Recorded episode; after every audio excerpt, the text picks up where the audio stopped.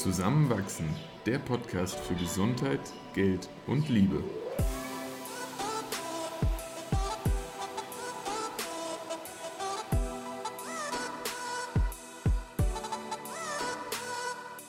Willkommen zu einer neuen Folge von Zusammenwachsen.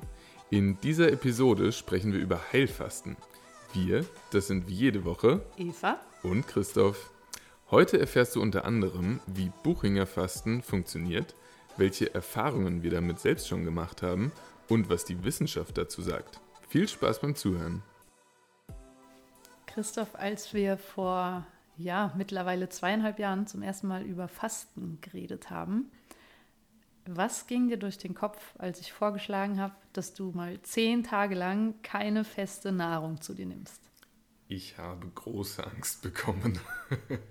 Das war für mich ein total abstraktes Konzept. Also ich habe tatsächlich erstmal überlegt, ob es überhaupt möglich ist. Und ich wusste in Ansätzen, dass es möglich ist, weil sowohl du es zu dem Zeitpunkt ja schon mal gemacht hattest und auch deine Eltern schon damit Erfahrung gemacht haben. Aber zu dem Zeitpunkt habe ich mich definitiv noch abhängiger von Essen gemacht, als es jetzt der Fall ist. Insofern war ich sehr unsicher. Und warum reden wir jetzt heute darüber, wenn du doch eigentlich damals irgendwie mehr Bedenken als Frohmut darüber hattest? Ja, irgendwie kamen wir ja dann doch an den Punkt äh, an, wo wir das zusammen ausprobiert haben, äh, beziehungsweise zusammen ausprobiert äh, zum ersten Mal. Du hattest es, wie gesagt, schon mal gemacht. Und da vor allem ich sehr überrascht wurde. Ähm, überrascht, und das kann ich ja vorwegnehmen, insofern, als dass es mir viel, viel leichter gefallen ist als gedacht. Am Ende waren es, glaube ich, bei mir siebeneinhalb Tage, die ich nichts gegessen habe, also jetzt nicht ganz zehn, aber in denen habe ich wirklich nichts gegessen und das war eine eindrucksvolle Erfahrung. Und du bist trotzdem nicht vom Fleisch gefallen. Das kann man so Weil sagen. Das war ja schon ja. eins deiner Bedenken, dass so viel von deinen Muskeln da irgendwie verloren geht. Definitiv. Und ähm, da, da auch in der Hinsicht viel, viel informiert vorher, viel gelesen, gehört, Videos geschaut, um mir irgendwie so ein bisschen Grundsicherheit zu geben. Und auch jetzt würde ich sagen, noch besser informiert, als ich es damals war. Aber ähm, das kann äh, gut funktionieren. Tut es. Äh, und, und du hast es ja auch danach nochmal gemacht und bist, glaube ich, nach wie vor große Verfechterin des Konzepts des Heilfastens. Ja, das stimmt. Also ich finde, es gibt wenige oder ich kenne kein anderes so kostengünstiges und einfach durchführbares Tool, was man für sich nutzen kann, um da voll im Einklang mit seinem Körper und mit seinem Geist zu kommen. Also das klingt jetzt so zu schön, um wahr zu sein, aber also so zehn Tage Fasten, ja, es ist zwischendurch auch schwierig und es ist kein Spaziergang, vor allem nicht, wenn man es dann zum ersten Mal macht. Und braucht auch ein bisschen Vorbereitung. Braucht auch Vorbereitung, ja, aber die, ja, die Benefits, also das, was man dann davon hat, das ist einfach so allumfassend, dass ich das echt nicht mehr missen möchte. Und ich freue mich jetzt schon auf November, wenn ich es zum nächsten Mal mache. Ja, ich glaube, wir gehen dann auch gleich nochmal näher drauf ein, was das alles für positive Wirkungen haben kann. Äh, aber ich kann vorweg ja auch nochmal sagen, dass selbst die medizinische Forschung da ja wirklich hinterherhängt, ähm, herauszufinden, was da alles positiv beeinflusst werden kann. Und du hast es ja auch schon anklingen lassen, es macht insofern Sinn, als dass halt niemand davon finanziell profitiert. Du machst halt etwas nicht. Du nimmst keine Medikamente, du brauchst keine teuren Supplements, was auch immer. Du isst einfach nichts.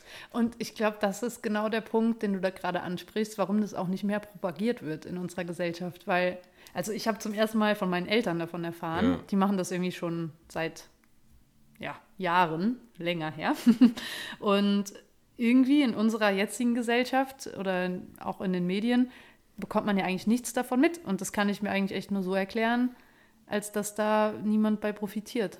Es wird durch ein paar Bücher und auch mehr und mehr Studien präsenter, aber vielleicht können wir mit dem Podcast noch ein bisschen was dazu beitragen. Wir haben ja, und das wirst du auch beim nächsten Mal so machen, äh, Heilfasten nach Buchinger gemacht. Wollen wir mal kurz darlegen, was das überhaupt ist, dass man grob eine Vorstellung davon hat, wie das überhaupt abläuft. Ja, voll. Also es gibt ja viele Fastenarten und nur zur Abgrenzung, wir reden jetzt nicht über das intermittierende Fasten, wo man bestimmte Stunden am Tag nichts isst, sondern es geht jetzt eher um Heilfasten, also mehrere Tage ohne feste Mahlzeiten. Da gibt es auch so, da gibt es Wasserfasten, Obstfasten, es gibt ganz viele Methoden und eine davon die in, ähm, im deutschsprachigen Raum auch sehr populär ist. Das ist das Buchinger Fasten. Und das gehört zum klassischen Fasten und während dieses ja, Ablaufs, da ist das Einzige, was man zu sich nimmt, neben Wasser und ungesüßtem Tee, ähm, Gemüsebrühe und verdünnte Obstsäfte mittags und abends. Und ja, währenddessen macht man noch Einläufe zur Darmentleerung. Man bewegt sich auch viel, um den Kreislauf in Gang zu halten. Und ja, Buchinger Fasten heißt es wegen des Begründers, Otto Buchinger. Der war von 1878 bis 1966 der führende deutsche Fastenarzt. Und er sagt, oder er hat auch laut der Dokumentation in einem Selbstversuch ähm, sich von Arthritis geheilt. Ja, und, und da ist ja jetzt, okay, kann man sagen, eine Person, ein Versuch, aber eben beispielsweise so chronisch entzündliche Gelenkeerkrankungen sind in vielen Studien jetzt bestätigt worden, dass es unglaublich gute Auswirkungen darauf hat. Habe ich was vergessen beim Buchinger Fasten? Magst du noch was ergänzen? Mm, oh, vielleicht noch die, die Obstsäfte sind halt wirklich im geringen Maße nur drin. Also es sind eigentlich wirklich maximal 250 bis 500 Kalorien, die zugeführt werden, also ein Vielfaches weniger als man sonst zu sich nimmt, wenn wir normal von vielleicht 2000 Kalorien im Durchschnitt pro Person pro Tag ausgehen. Und ja, am, am ersten Tag vor der Fastenperiode sollte man schon ein bisschen Kalorien reduziert essen. Dann eben am ersten Tag äh, der Fastenperiode selbst abführen, sodass wirklich der Magen-Darm-Trakt komplett leer ist. Was dann auch wieder dazu führt, dass eben das Hungergefühl eigentlich komplett ausbleibt. Auch eine meiner großen Ängste. Und dann aber auch beachten, dass wenn das Fasten gebrochen wird, eben nicht direkt zu Burger King rennen und äh, das größte Menü bestellen, sondern sich nach und nach wieder an die normale Menge des Essens herantasten. Ja. Und da können wir vielleicht mal direkt vorwegnehmen, auch, dass das Essen beim Wiederstarten dessen so gut schmeckt. Mm, es gibt nichts Besseres als diesen, diesen Apfel, den man dann beim Fastenbrechen isst, der oh, der zerfließt echt im Mund und sowas Leckeres hat man noch nie vorher gegessen. Das also ist echt ein Geschmackserlebnis. Nicht nur der Geschmack selbst, auch so die Textur von, von Lebensmitteln ist wieder ganz neu im Mund, weil man nur Flüssiges voll zu sich genommen hat. Das war schon was Besonderes. Mhm. Allein dafür würde es sich eigentlich wieder lohnen. Mhm. Absolut. Und jetzt haben wir, also ich einmal, du schon mehrmals diese Erfahrung gemacht. Was würden wir berichten. Wie ist es uns dabei ergangen? Was haben wir dabei erlebt? Es ist jedes Mal anders. Und eine Sache, die ich jetzt immer wieder erlebt habe, war, dass abhängig davon, wie die Monate vor dem Fasten waren, die Fastenerfahrung selbst wird. Also was ich meine ist, wenn man vorher viel im Stress war und seinen Körper nicht gut behandelt hat und vielleicht auch viel Mist gegessen hat, mhm. dann spürt man richtig, wie in diesem Fastenprozess diese Gifte rausgearbeitet werden und der Körper, der kämpft und es fühlt sich wirklich sehr ermüdend und anstrengend an. Während wenn man fastet und sich vorher wohl in seinem Körper gefühlt hat, auch im Sinne von Sport gemacht hat, sich gut ernährt hat nach seinen eigenen Auffassungen und sich auch Zeit für sich genommen hat, dann ist diese Fastenerfahrung total erholsam und gar nicht so anstrengend wie, wie sonst. Also ich stelle mir das echt so vor wie so ein Fenster putzen und je nachdem, wie, wie schön die Fenster noch vorher aussehen, desto weniger ja. anstrengend ist es. Oder es ist halt mehr Arbeit. Und ja, das ist schon mal ein großer Faktor für die Fastenerfahrung. Was anderes, was ähm, noch interessant ist, finde ich, abgesehen von dem ganzen körperlichen Prozess, auch das, was im Geist so abläuft. Also die letzte Fastenerfahrung, die war im Februar bei mir, da war es war ein Wahnsinn, wie viele mentale, Blöcke sich da auch gelöst haben. Von Erkenntnissen darüber, was tut mir eigentlich im Alltag gut, wozu sollte ich öfter Nein sagen, welche Aktivitäten oder Personen rauben mir Energie, wie kann ich mein, mein Leben noch mehr so gestalten, dass es mir und den Menschen in meiner Umgebung gut tut. Und da ist ganz konkret rausgekommen, dass ich mich seitdem auch vegan ja ernähre mhm. und auch viel mehr Freude am Kochen habe, weil ja. ich einfach erlebt habe, wie unglaublich gut Ernährung auch tun kann, wenn man sich damit beschäftigt und ähm, dem Körper was Gutes an Nährstoffen gibt. Das war wirklich eine Transformation, die du da durchgemacht hast in den zehn Tagen und die aber auch jetzt angehalten hat. Ja, ja, das ist das Tolle. Es ist so ein Impuls, aber es hat die Kraft und die Möglichkeit, das wirklich mit in den Alltag zu nehmen. Und trotzdem freue ich mich schon auf das nächste Fasten im November, weil dann wieder, glaube ich, nochmal ein neuer Anstoß auf einer anderen Ebene kommt. Das ist echt jedes Mal anders. Und einige Dinge, die du jetzt angesprochen hast, die klingen ja im ersten Moment so ein bisschen spirituell, vielleicht auch ein bisschen so, ja, geschönigt.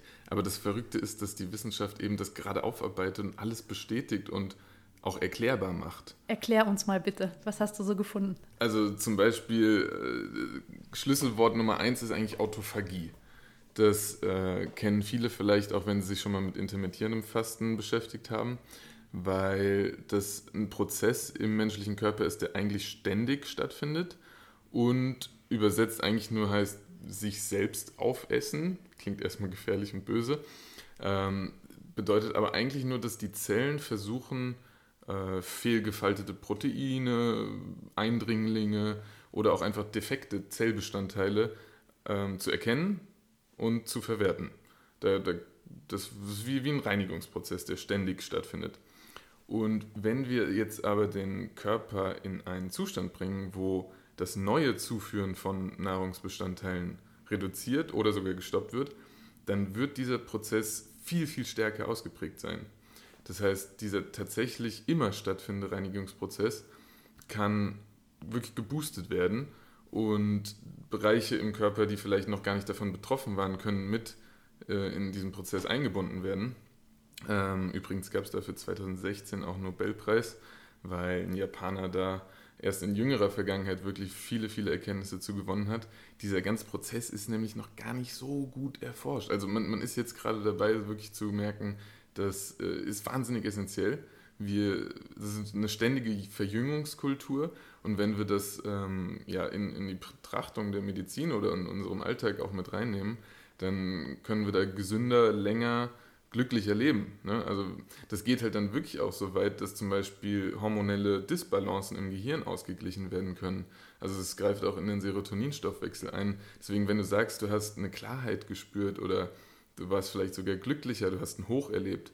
Das kann absolut sein. Also es gibt zum Beispiel auch gerade viele Studien, die versuchen, äh, die Auswirkungen auf Depressionen zu erforschen oder auf Alzheimer-Erkrankungen, wo ja auch äh, hormonelle Disbalancen äh, eine Rolle spielen können, die aber auch noch nicht alle so gut erforscht sind, dass man jetzt sagen kann, das ist die Wunderwaffe, aber man hat Anknüpfungspunkte und das ist super viel wert. Ja. Cool. Es klingt jetzt so, als sollte das jeder machen. Ist das so? Ähm, das kann generell auch jeder machen, mit natürlich kleineren Einschränkungen. Wenn man jetzt zum Beispiel Medikamente nehmen muss, dann sollte man es eigentlich nicht im privaten Setting machen. Dann sollte wirklich das in, in einer begleitenden Form stattfinden, dass ein Arzt oder eine Ärztin da immer drauf schaut, wie verhalten sich zum Beispiel Blutspiegel, ähm, wenn zum Beispiel eine Krebserkrankung auch vorliegt dann kann das nach einer standardisierten Behandlung super hilfreich sein, auch um es ganz platt auszudrücken, dem, dem Krebs selbst viel an Nährstoffen wegzunehmen oder aber auch diesen Selbstreinigungsprozess des Körpers wieder dann in Gang zu bringen. Und was da zum Beispiel auch wahnsinnig hilfreich ist, dieses viszerale Fett, was, was ja eigentlich, mm, was wir nie haben wollen, was Warum eigentlich so nicht? die Organe umgibt und was tatsächlich der größte Produktionsort von Hormonen im Körper ist, die wir teilweise aber auch nicht haben wollen, zumindest nicht in einem überschießenden Maße. Das wird beim Fasten gezielter abgebaut als zum Beispiel Unterhautfettgewebe, mhm. was aber auch abgebaut wird. Also ähm, da, da, da kann man direkt jetzt anknüpfend sagen, vor allem wenn wir es mehrere Tage betreiben, wird eben vorrangig Fett abgebaut und nicht Muskulatur, was evolutionär wieder Sinn macht, weil wenn wir früher nicht den vollen Kühlschrank in der Küche hatten und eben mal zwei Tage oder vier Tage, vielleicht auch eine Woche gebraucht haben, bis wir wieder ein Gnu erlegt haben, dann wäre es ja absolut hinderlich, wenn wir schon nach, nach einem Tag ohne Essen nur noch blass und schwach in der Ecke liegen würden, uns nicht bewegen könnten und dann eben erst rechts, recht nichts jagen, sammeln, finden können.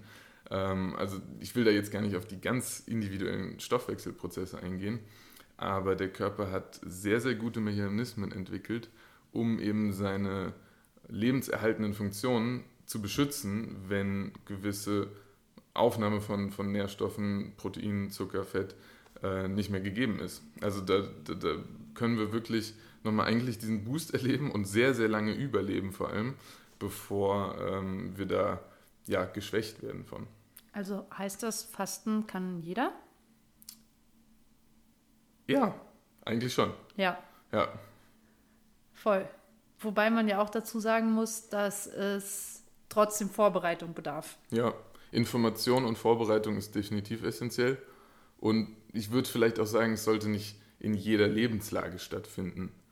Ähm, also ich habe ja zum Beispiel mit dir eigentlich auch ein bisschen den Fehler gemacht, dass wir äh, in den Urlaub geflogen sind, als wir begonnen haben, weil wir dachten, oh, dann sind wir irgendwie weg aus dem Alltag und äh, an einem Ort, wo wir völlig selbstbestimmt sind war nur bedingt richtig, weil eine Reise ist dann doch irgendwie anstrengend. Mhm, vor allem irgendwie mit zwölf Flugstunden und Zeitverschiebung ja. und Klimaverschiebung und Aufenthalt noch über Nacht in einem anderen Land. Das war dann doch auch ziemlich anstrengend. Es war dann zu viel Neues mhm. auf einmal für mhm. Geist und Körper. Mhm.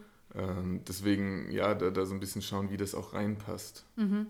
Weil das ist ganz gut, dass du es gerade ansprichst, so die Umstände, in denen man fastet. Auch wenn es geht, während man arbeitet, das habe ich auch schon mal gemacht, so ist doch nicht zu unterschätzen, wie viel Energie der Körper doch auch aufwendet, um diesen ganzen Reinigungsprozess mhm. zu durchleben.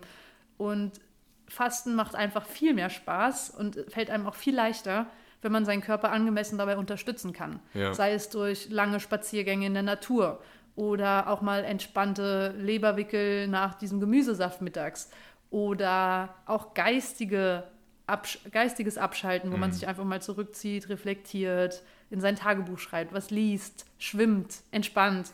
Also je besser man die äußeren Umstände für dieses Reinigungserlebnis schafft, was du eben so wunderschön wissenschaftlich beschrieben hast, desto besser und einfacher funktioniert dieser, dieser Prozess auch.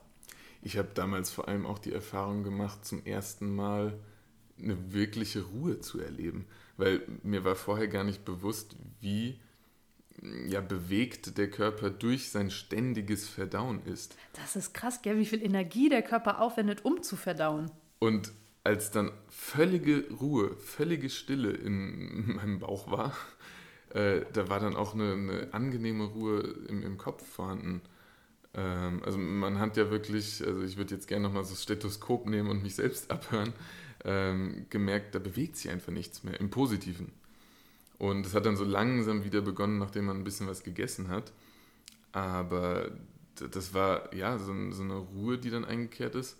Und gleichzeitig so ein, so ein angenehmer Nebeneffekt, man gewinnt ja auch unglaublich viel Zeit. Die Tage waren auf einmal so lang.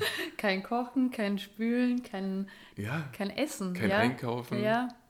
Das war verrückt. Ja, aber es hat uns ja auch nochmal so eine ganz große Gelassenheit gegeben, wenn es zu Essen kommt. Weil man einfach weiß, hey, auch wenn ich gerade hungrig bin, mein Körper, der hat so viel Power und Energie, der könnte jetzt auch noch drei Tage ohne Essen aufkommen. Du meinst außerhalb von so Fastenperioden? Genau, aber ja. dass diese Erkenntnis während des Fastens uns diese Gewissheit gegeben hat für, für den Alltag danach. Du würdest, glaube ich, eindeutig sagen, dass es mich entspannter gemacht hat. Ja, das wollte ich jetzt nicht so ganz direkt formulieren, dass es dich betrifft, aber ja, voll. Weil vorher mochtest du ja schon auch sehr gerne mm. immer wissen, wann es was gibt. Und wehe, das war dann irgendwie eine halbe Stunde später. Ja. Und jetzt mittlerweile bist du ja da total entspannt. Ja, also ich war ja eigentlich auch immer schon ein bisschen nervös, wenn ich aufgestanden bin und nicht innerhalb der ersten Stunde gefrühstückt habe. Mhm. Und jetzt weiß ich, selbst wenn ich erst zu Mittag essen würde, es, es geht. Also ja, ich bekomme vielleicht auch mal kurz Hunger und der geht dann auch wieder weg. Aber man, man darf da ruhig ein bisschen herumexperimentieren. Und ich bin froh, dass ich es gemacht habe. Mhm. Definitiv. Apropos Hunger, eine Frage, die ja dann auch immer kommt, wenn man so mhm. sagt, ja, zehn Tage nicht richtig essen und so wenig und seid ihr dann nicht total hungrig und ist das nicht so schwierig, nichts zu essen? Magst du beantworten, wie das so ja, war? überraschend wenig. Also ich hatte am ersten Tag schon noch ein bisschen Hunger, aber schon am Abend beim ins Bett gehen fast keinen mehr. Also ich habe mich sehr leer gefühlt. Ich habe mich sehr leer gefühlt. Ich hatte das Gefühl, ich muss irgendwie was auffüllen. Aber ich habe tatsächlich die Erfahrung gemacht, dass eben dieses Abführen wunderbar funktioniert hat. Ich mich dann irgendwie ja schon am nächsten Morgen auf eine positive Art und Weise leer gefühlt habe. Und dann, dann war dieses Hungergefühl auch nicht mehr da. Mhm. Irgendwie, wie du sagst, sobald der Magen und der Darm leer ist, dann ist da kein physischer Hunger mehr. Ganz spannend ist ja doch noch dieser psychologische Hunger, mhm. dass man so das Bedürfnis hat ja. zu essen, um irgendwelche Emotionen zu sättigen oder Absolut. zu befriedigen. Aber das ist dann total spannend, diesen Unterschied so klar zu spüren. Ja, das hat mich wirklich in, in vielerlei Hinsicht dann überrascht, die Erfahrung. Gibt es sonst noch irgendwas, vielleicht, ja, vielleicht können wir auch noch ganz offen drüber reden, was vielleicht das Schwierigste am Fasten war für alle, die es jetzt irgendwie in Zukunft gerne mal ausprobieren würden? Ich überlege gerade, was so die größte Herausforderung war. Also für mich, ehrlich gesagt, war ganz am Anfang, als ich es zum ersten Mal gemacht habe, doch auch die Herausforderung, wirklich nichts zu essen, wenn Personen in meinem Haushalt mm. noch was essen. Ja, gut. Und das war schon, weil ich erstens zum ersten Mal gefastet habe und zweitens dann damals mit dir auch in der Wohnung hier war, ja. wo du normal weitergegessen hast. Das ist schon so ein bisschen Selbstkasteiung, weil ja. man immer wieder diese mega guten Gerüche hat. Die, die äh, Sinnesorgane sind so sensibel. Viel intensiver als normal dann. Genau, das ist da viel Willenskraft, doch auch vor allem an Tag 2 und Tag 3, mhm. wo man oft so in so ein Fastenloch fällt, äh, gekostet hat. Das war schon einfacher, als wir A zusammengefastet haben oder B, wo ich dann auch mal in so einem Fastenhotel war, wo es eigentlich nur um Fasten ging. Ja. Ja, das ist dann schon einfacher. Aber gleichzeitig kann man das schon auch schaffen, wenn man mit wem zu Hause lebt, der die auch isst Kochen dann für andere, boah, das ich glaube, das würde ich echt versuchen zu vermeiden. Das höchste Level. Ja, meine Mama hat mir erzählt, die hat damals für mich gekocht oder für uns Kinder, oh, während ja. sie gefastet hat. Und ich denke mir so, wow, uh, wie kann man das bloß schaffen? Weil du ja jetzt schon beide Erfahrungen gemacht hast, würdest du, wenn du jetzt das erste Mal fastest, das privat machen oder würdest du tatsächlich vielleicht sogar in so ein Fastenhotel gehen? Weil die sind ja auch nicht ganz billig. Also die, die lassen sich das ja auch gut bezahlen. Ja, es sind halt zwei andere Erfahrungen. Mhm. Ich meine, wenn man seinen Urlaub in Anführungszeichen opfern möchte, um ja. diese, diese zehn Tage in Stille irgendwo abgeschieden in Niederösterreich zu sein, wunderschön übrigens, ähm, dann ist das schon cool. Ja, also ja. es ist schon toll. Ich freue mich auch drauf, das dann nochmal zu machen. Aber die Erfahrung und die positiven Nebeneffekte selbst sind mhm. genauso gut, wenn man es zu Hause macht. Ja. Vor allem, wenn man sich den, den Freiraum nimmt. Ja, und da ist es dann halt jedem selbst überlassen, ob man sich den Alltag so freischaufeln kann und sich selbst diese Entspannung erlaubt. Auf jeden Fall. Ja. Ja, ich finde es wirklich spannend, eben auch nochmal aus der medizinischen Perspektive, wie viele äh, Fachbereiche in der Medizin mittlerweile merken, oh, da gibt es etwas, mit dem wir arbeiten können. Ähm, weil auch zum Beispiel die, die Neurologen und Neurologinnen, die haben jetzt im Rahmen der Migräne schon solche Erfolge gefeiert und die, die halten an. Also es ist nicht so, dass du mit dem Fasten aufhörst und dann fällst du in alte Muster wieder komplett zurück und seien es krankheitsspezifische Muster. Also viele dann auch wirklich neurologische, psychosomatische Erkrankungen, vor allem entzündliche Prozesse, also ich lese die Studien und denke, das muss irgendwie geschönt sein. Und dann lese ich sie auf der nächsten Seite und der nächsten Seite und in vertrauenswürdigen äh, Quellen. Und das ist beeindruckend. Deswegen, ich bin wirklich gespannt, was sich da noch tut. Und ähm, eigentlich müsste ich selbst ja auch mal wieder machen. Das, das, wollte, das wollte, ich gerade fragen. Wie stehst du dazu? Magst du es nochmal machen? Und wenn ja, wann? Und wenn nein, warum nicht? Ich muss eigentlich sagen, ich würde es gern nochmal machen es muss irgendwie, wie wir es jetzt auch schon gesagt haben, es müssen die Umstände schon auch passen. Deswegen, ich glaube, ich warte gerade noch so ein bisschen auf den, den Zeitraum, an dem ich es gut einfügen kann. Aber wenn der eintritt, bin ich sofort dabei. Und dann vielleicht wirklich auch mal zehn Tage. Oh, jetzt lehne ich mich hier weiter aus dem Fenster, aber ich werde halt mehr und mehr davon überzeugt, dass selbst das, was nicht direkt beobachtbar ist, wahnsinnig positiv sich, sich verändern kann und verändern wird auch. Und deswegen bin ich da wirklich neugierig. Cool.